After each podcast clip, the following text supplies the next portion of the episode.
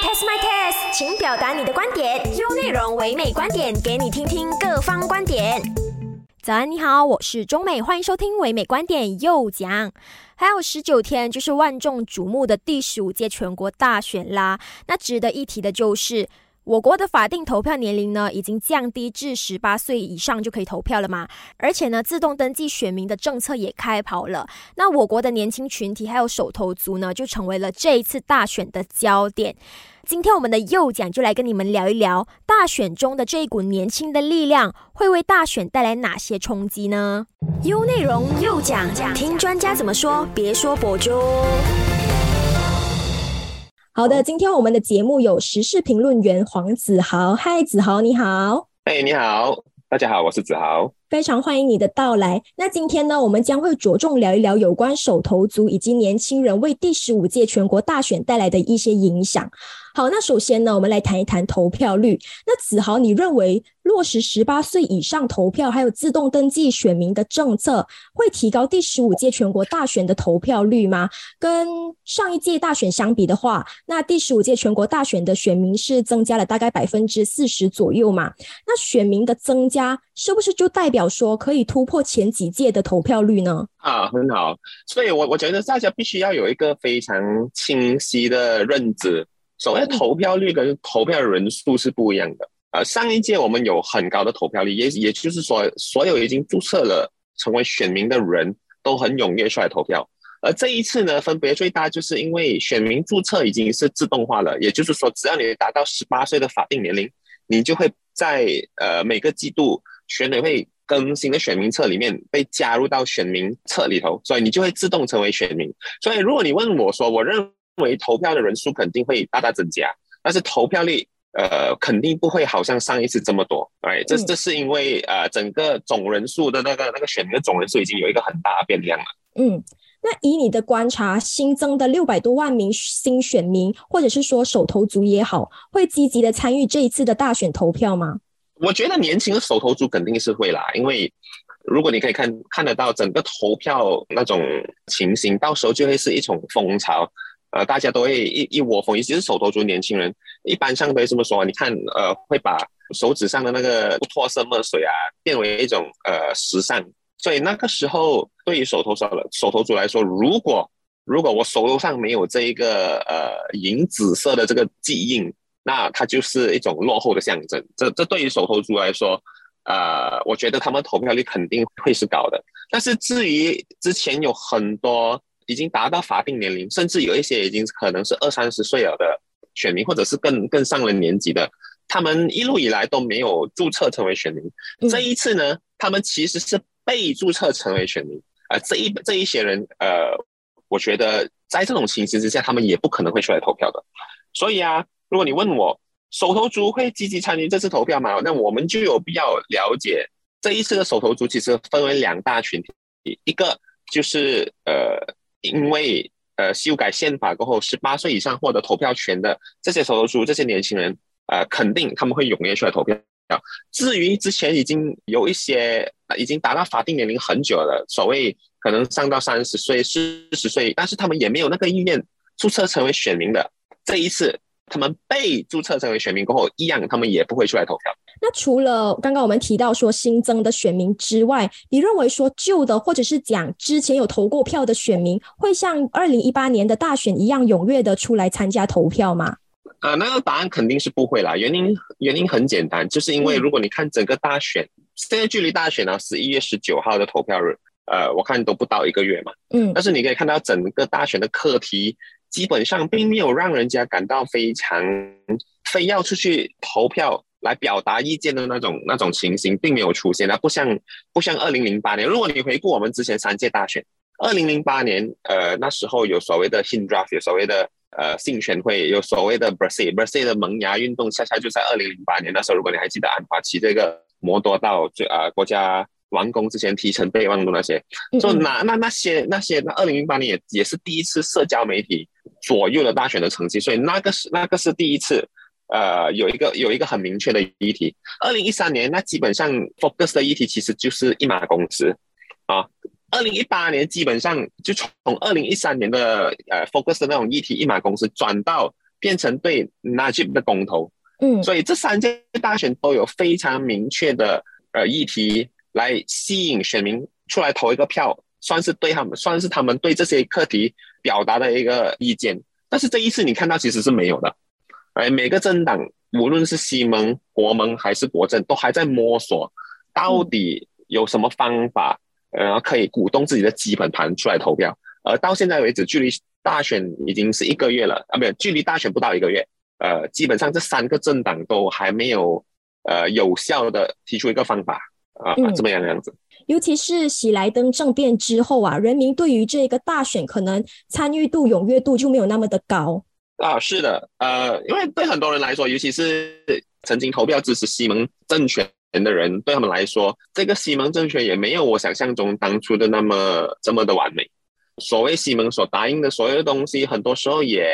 也只是纸上谈兵，到最后也不可能做得到。所以在他们心里面，他们就埋下来一颗种子，认为说，其实选票真的能改变吗？其实选票并不如你想象中这么美好，这么完美，可以改变一切。呃，你认为不公平的现象。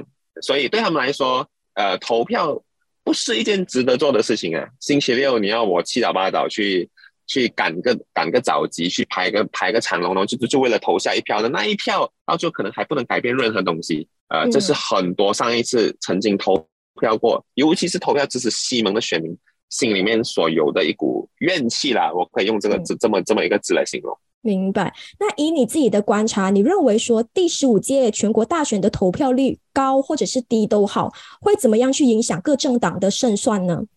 如果第十五届大选投票率高的话，那意思就是说，呃。主要就是西蒙，因为因为如果你看回整个马来西亚的政治走向，当一旦投票，尤其是二零一三年跟二零一八年，一旦投票率高的话，呃，那就将对国政起到一个非常大的冲击。所以可以这么说，很多沉默的大多数啊，我们所谓沉默的大多数，印象中很多都是支持呃反对党的，这是在过去的一些的 assumption 啊。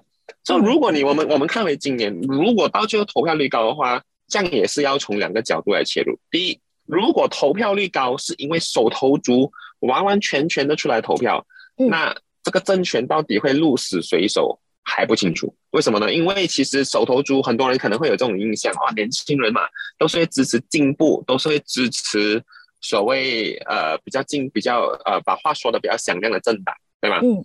呃，其实未全呢是这么一回事的。为什么呢？因为，呃，在过去的五年，在过去的三年呢，呃，从二零一九年到现在，也就是温迪尔宾开始，呃，修宪已经通过了后，呃，投票权被赋予十八岁以上的年轻人过后，啊，乌统其实已经很积极的展开，呃，很多的草根运动啊，包括在每个大学设立，呃，乌统本身的支持者俱乐部。所以，千万别小看乌统动员年轻人，尤其是手头族的力量。啊，所以如果如果所谓的高投票率是基于手头族踊跃的投票的话，那政权鹿死谁手，没有人知道。因为到现在为止，基本上没有一个政党，甚至没有一个民调机构啊，包括呃莫迪卡中心那些，都没有发布任何非常权威的研究，对于年手头族，尤其是年轻人投票取向，所以我们无法得知。恰恰这一次的大选，就是一个让我们一窥究竟，这些手头族到底心里面怎么想。OK，这是第一个切入点。第二个切入点就是综合所有的因素，也就是呃整体上投票率都很高，无论是手头族还是之前沉默的大多数啊，那呃我相信这样政权这样西蒙将会从中得益了。明白。好，我们先暂时聊到这里，下一段回来我们再来谈一谈手头族是今年大选的造王者吗？继续留守 U 内容，U 内容又讲，听专家怎么说，别说博主。欢迎回来，唯美观点又讲，我是中美。我们的嘉宾依然有时事评论员黄子豪。好，上一段我们就聊过了手头族是怎么样影响今年的投票率嘛？那子豪除了投票率之外，手头族的人数增加会怎么样去影响大选的成绩结果呢？对于手头族是造王者的这个言论，你怎么看呢？好，手头族肯定是造王者，为什么呢？如果你看，你简单看一下选举的数据。我曾经做一个一个做过一个简单的算法，就是基本上现在每一个国会选区，当然我们不要看那些特别小还是特别特别大的，比如好像东马的一些国会选区，基本上就是很小，而且而且人数也很少，或者是像西马这边不成的这种选区，就特别的小的。但是如果我们纵观其他西马一般上的国会选区，都至少增加了呃大概一点七万到二点五万人的选民。如果换算过去，总体选民的人数呢，这一批手头族占了整个选区差不多二十五到三十五八千的人数，这是一个非常非常庞大的增量，也就是差不多是三分之一的增量。整个整个选区有三分之一的选民其实就是手头族，手头族的取向绝对可能决定到底这个选区是鹿死谁手的。可是，如果坦白来讲的话，我们也可以观察到，现代的年轻人对政治是冷感的，甚至也不知道各个政党啊，还有候选人对他们来讲有没有投票，好像都不是特别的重要。可是目前呢，年轻人的选票对各阵营来说是特别的重要。那以你的观察，目前有可能发生多角战的情况下，各个政党要怎么样去想方设法来争取年轻选民的支持呢？啊，争取年轻选民的支持，这是一个我相信现在现在是各个政党都在呃研究的，也是还在摸索的那种方式。呃，为什么呢？因为如果你看呃以往二零一三呃二零一三年到二零一八年，政党争取年轻人的方式，呃不外乎只有两个方式两个方法，一个就是派糖果，另外一个就是派希望。当然派糖果的就是国政，派希望的就是西蒙。所以你可以看得到，其实如果就以二零一八年的情形来看。其实那就是派希望这个方法奏效了，对吗？对。但是如果你你眼看今年就是二零二二年，呃，情形起了很大变化，为什么呢？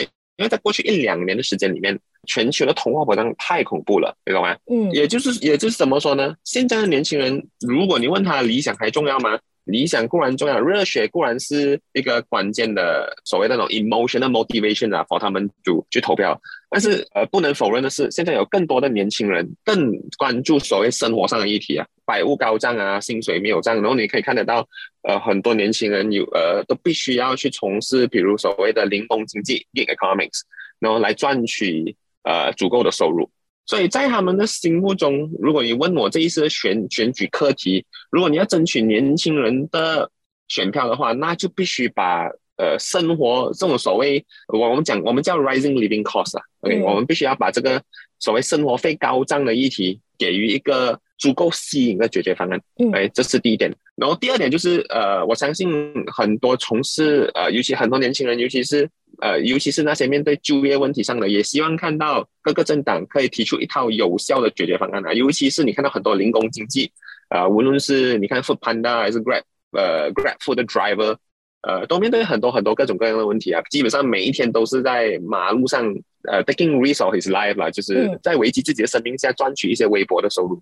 这一些都是呃各个政党应该要关注的议题的了。这些都是呃年轻人现在切实面对的。生活现实，所以如果政党如果要吸引年轻人的票数的话，呃，我只能这样说，派糖果短期内可能可以，但是其实这种糖果也收到麻木了。呃，卖理想，二零二二年肯定是不是这么容易的。如果政党要突破，那一那一定要管要有能力关注以上议题，并提出一个有效。呃，让人家有信心的解决方案。嗯，除了生活经济方面之外，还有什么其他的因素会主导年轻选民那手上最重要的一票吗？啊，除了所谓呃生活因素以外，我个人觉得呃，候选人可能也是一个一个因素啦。就是如果你有能力派出年轻。呃，有素质，或者是至少包装在所谓的这种形象包装上面，可以让人呃眼前一亮的那种候选人的话，这肯定是有帮助了。但是提到这一点，我就不得不呃再次提醒所有的选民，在马来西亚，其实如果你注意到的话，所谓的所有候选人，无论是哪一个政党的，他们都无法伸展自己的个人意志啊。什么意思呢？也就是说，你投的候选人，无论你在投他的时候，他看起来有几形象有多中立。You know 有多朝气？当他去到国会投票的时候，他都必须依据政党的指示而投票。所以你千万不要忘记这一点。所有投票的人都应该要了解到，在马来西亚这种西敏式的制度之下，呃，政党候选人各个国会选区上的候选人只不过是政党的所谓的储蓄，也只是手手脚脚而已。他们去到国会，他们是无法实行自己个人意志的，至少到现在为止是没有的。所以。记得，呃，当你在考考量候选人数字而呃投票的时候，呃，你必须要切记，这个候选人到最后也会也只会听从党的命令在国会投票。明白。好，那目前就代表说，手头族啊，或者是说年轻选民都好，他们的投票走向还没有一个非常清晰的道路路线，对吗？呃，我我如果你讲手头族那些年轻的话，我相信那个。呃，那个投票取向是还不是很明确的。呃，这一般人，如果你看，你看现在呃，中国呃，现在社交媒体上面呢，光谱的两端的确是有不少人，比如支持国政的，然后支持支持国政保守选民，或者是支持西蒙的一些比较 outspoken 的那些人。但是这一些人只不过占了就是所谓手头族当中的非常非常的少数而已。嗯，绝大多数手头族。呃，年轻一代，呃，如果你看他们都是在社交媒体上默默吸取资讯的一帮人，哎，他们从来不不会太过直接，甚至是光明正大的在社交媒体上面表达自己的政治取向。呃，如果你看，呃，所谓的这些年轻选民，其实都在同温层啊，怎么说呢？呃，所谓资讯开放对年轻人来说，其实某个程度上未必是一件好事。为什么呢？这个某个程度上也就是标定了他们其实接触，他们长时间接触的资讯都很单一。哎，如果你是 TikTok user，还是你是你是 Facebook user，还是你是 Instagram user，你实际上接触到那些信息，其实就是这些这些人工智能算法为你量身定做的。所以，如果如果你说呃，年轻人会不会取向会很会很明确吗？答案是没有。呃，而而什么东西会决定？他们怎么投票呢？那就是取决于到底他们接触到资讯，这些人工智能输送的资讯对他们影响有几大。再来就是最后一个因素，就是这些政党在这些年轻人当中有没有很很长期、很细致的经营。因为他们会年轻人都会习惯于有一个 peer peer leaders 啊，就是在同期里面都会呃相当于呃跟随所谓的他们当中的一些 leaders。所以如果你政党里面在整个在基层运作方面有考虑到这一层呃因素的话，这样那个票肯定会去那边了。好，明白。我们先暂时休息一下，下一段回来我们再继续聊守着 U 内容。U 内容又讲讲，听专家怎么说，别说博主。欢迎回来，唯美观点又讲，我是中美。我们的嘉宾有时事评论员黄子豪。好，前两段呢，我们聊到了有关手头族以及年轻选民嘛。那除了选民之外，我们今年的大选也有很多年轻的候选人，也就是新面孔出战的。那子豪，你认为年轻候选人会为第十五届全国大选带来什么样的效应呢？年轻候选人的好处就是他们跟呃，他们可以比较贴近手头族啊。当然，也就是所谓。呃，现在整个政治市场上最重要的票仓之一的，大概就是呃总体上三分之一的选民。这个就是其实如果你问我，呃，这就是呃新候选人所能带来最大效应的。那年轻候选人对于各个政党来讲，又会带来什么好处跟坏处呢？啊，年轻候选人好的好处当然就是所谓我我我们说的，可以给人一个清新的形象，可以给人家一个眼前一亮的那种观感。但是如果你从另外一个角度来看的话，这些年轻候选人啊，基本上都是在选区上面有长期耕耘的。嗯，哎，他们没并没有像之前呃已经默默耕耘了很多年的这些所谓基层领袖，有在地方上提供呃良好的服务。或者是呃，跟选民有长期紧密的接触啊，这恰恰就是年轻候选人所谓的最大的软肋啊。而如果我们通俗的称，把候选人分为三种类型的话，将所谓的那种比较比较传统的候选人，基本上就是陆军，靠的就是呃刀百刀，从呃每一间屋子这样去接触选民，然后通过平常的服务去去打动选民。然后当然很多年轻候选人其实就是所谓的空军，呃，就是临时。临时也也临时，并不是所谓最后的几个星期啊，可能也就是呃最后的几个月，然后呃前几个月刚刚开始在呃某一些选区开始经营啊，这些这些就是所谓的呃所谓的空军啊。所以利呃好处和坏处也很显而易见的。空军当然必须要时常就是主要打议题战，主要靠社交媒体来建构影响力，然后呃陆军呃所谓的那种呃传统那种建制的候选人。就会是呃靠服务口碑接触人群啊，可能甚至有一些好像跟杜丽啊什么类似这样的来吸引选民来来认识他。那这些呃缺乏比较缺乏经验的年轻领袖，他们会吸引到老一辈的选民吗？呃，这个这个东西倒很难说，为什么呢？年轻的候选人主要看你是用哪一种策略去呃进攻你的选区啊。我举一个例子，如果你在槟城，槟城有一些人口老化的一些华裔选区，譬如呃草管有的单中选区啊，那是一个人口老化、新选民人数增加也很少的一个选区。那如果你派一个，如果你派一个天兵的话，那那是如果这个天兵呃又是只懂得主打社交媒体，嗯，那这个选这个候选人，呃，可能就会面对一点问题了，哎，因为为什么呢？因为老一辈人基本上花时间在社交媒体上的时间比较少，哎，他们还是会比较比较喜欢，呃，直接就是面对面的这种接触，对对对，哎，这是这是所谓在候选人上面，当然在这一种所谓这种老选区上面，政党也扮演了一个非常重要的角色，因为因为比如呃这一些政党，呃，通常都会是某一些政党的所谓的铁票区了。比如一些郊外的选区比较少年轻人的土著选民比较多的，这些都是不同的强区，或者有一些比较像我刚才说的槟城的一些选区，呃，人口比较老化的那些都会是行动党的强区。因为这是为什么？这是因为政党的品牌效应已经长年累月的根植在这些选民的的意识形态里面。哎，所以呃，年轻选民对这些候选人，到底老一辈的候选人会不会有影响？那主要看这些呃候选人。呃，用什么策略去竞选？然后，当然，第二样东西也就是呃，政党的品牌效应了。那这些年轻的候选人就一定会吸引年轻的选民去支持他们吗？呃，我倒觉得不会啊。呃，我倒不认，我倒不认为年轻的选民就一定会支持呃年轻候选人，这个这个绝对是不对的。所以，也也就是因为这个原因，其实我一路来我对呃统民党，我对穆达。呃，能否突围都保都有一个非常相当程度的保留，OK。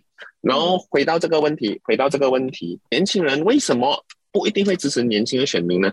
呃，一样的，也是回到呃刚才我所谓说的政党的品牌呃效应。对，如果举个例子，如果乌统长期耕耘这这这一代的年轻人，呃，比如说呃他在这一代有很多年轻的组织。呃，并这些年轻的组织时常都会有呃一些让年轻人非常喜爱的活动。那呃，在没有很强大全国议题之下，呃，这些年轻人是呃，就算梧桐派出呃上了年纪的候选人，这些人也是会支持梧桐的。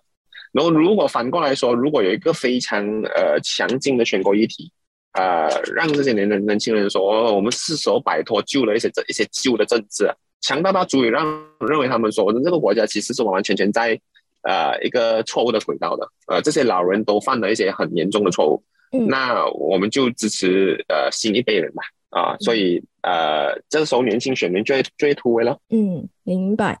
那你认为说，呃，就是今年第十五届全国大选的选民会比较倾向于以候选人来投票呢，或者是说以政党来投票呢？啊。这个是一个非常难以回答的问题了，为什么呢？因为这个东西是非常取决于选区的，也就是我刚才跟你说的，城市区的话，一般上因为他们不需要那种服务。哎，举个例子，如果你是呃高大达曼沙，OK，之前潘建伟选区，高大达曼沙的人需要呃潘建伟服务他们吗？我看这个可能性近乎等于零。哎，他们不需要这些议员服务帮他们，呃，看水沟啊，帮什么看什么东西啊？而且大城市里面这些人，人和人之间关系都相当的呃冷淡。嗯，为什么呢？因为大家都住在那个一个呃所谓的那种洋灰森林 apartment 里面，你可以 imagine 大家邻邻里之间其实都是互相没有什么见面的。嗯，你更不用说，更不用说你你需要一个，你会去找一些议议员。呃，来帮你处理一些民生上的问题，那个可能就是少之又少的。所以在那种情况之下，呃，这些人都会倾向于支持政党。那就那这也就是为什么，如果你看到一一贯来，为什么城市区呃一贯来都是投党不投人？嗯，至于乡区选区，呃，反就就会倒反过来，为什么呢？因为呃，乡区选区人和人之间关系很紧密，为人情占了一个非常大的比重。呃，在投票选择的因素方面。人情占了一个非常大的比重，所以这就是为什么如果呃在选区方面，反正选人不选党就成为了呃主轴，选人或者是选党，呃那基本上取决于这个选民的生活背景。明白。好，来到节目的最后，你对于在第十五届全国大选中的青年力量有什么样个人的想法可以跟我们分享的吗？呃，想法倒没有，不过我想借此这个机会呼吁年轻人投票的时候，呃，必须要非常的谨慎。呃，首先，请务必出来投票。无论你你你是否对这个国家失望呢，你都应该用手中一票来决定这个国家的未来。如果你拒绝投票，也就是说，其实你就是把你，也就是把国家的命运的的那个决定权交托了在你朋友、在你邻居、在其他人身上。呃，如果你不想被别人决定你自己的命运，将请请记得出来投票。我觉得年轻人无论是谁都好，所有的选民都必须要理解一个现实。我再次呼吁的，呃，你选出来的候选人，尤其是那些没有州议会选举的，你选 for 尤其是 for 国会的候选人，你选出来的国会议员将会是呃在国会辩论跟投票的。嗯，所以当你在考量要把票投给哪一个政党的时候，请记得，这些候选人只会根据政党的意愿投票。哎，所以顾名思义，你不可能在选人，你其实就是在选政党。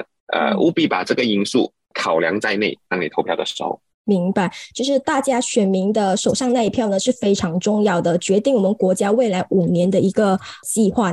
好，今天非常感谢你今天来到我们的节目，跟我们分享你对于第十五届全国大选的观点。谢谢你。好，谢谢。好，今天的右讲就先暂时聊到这里，继续留守优内容。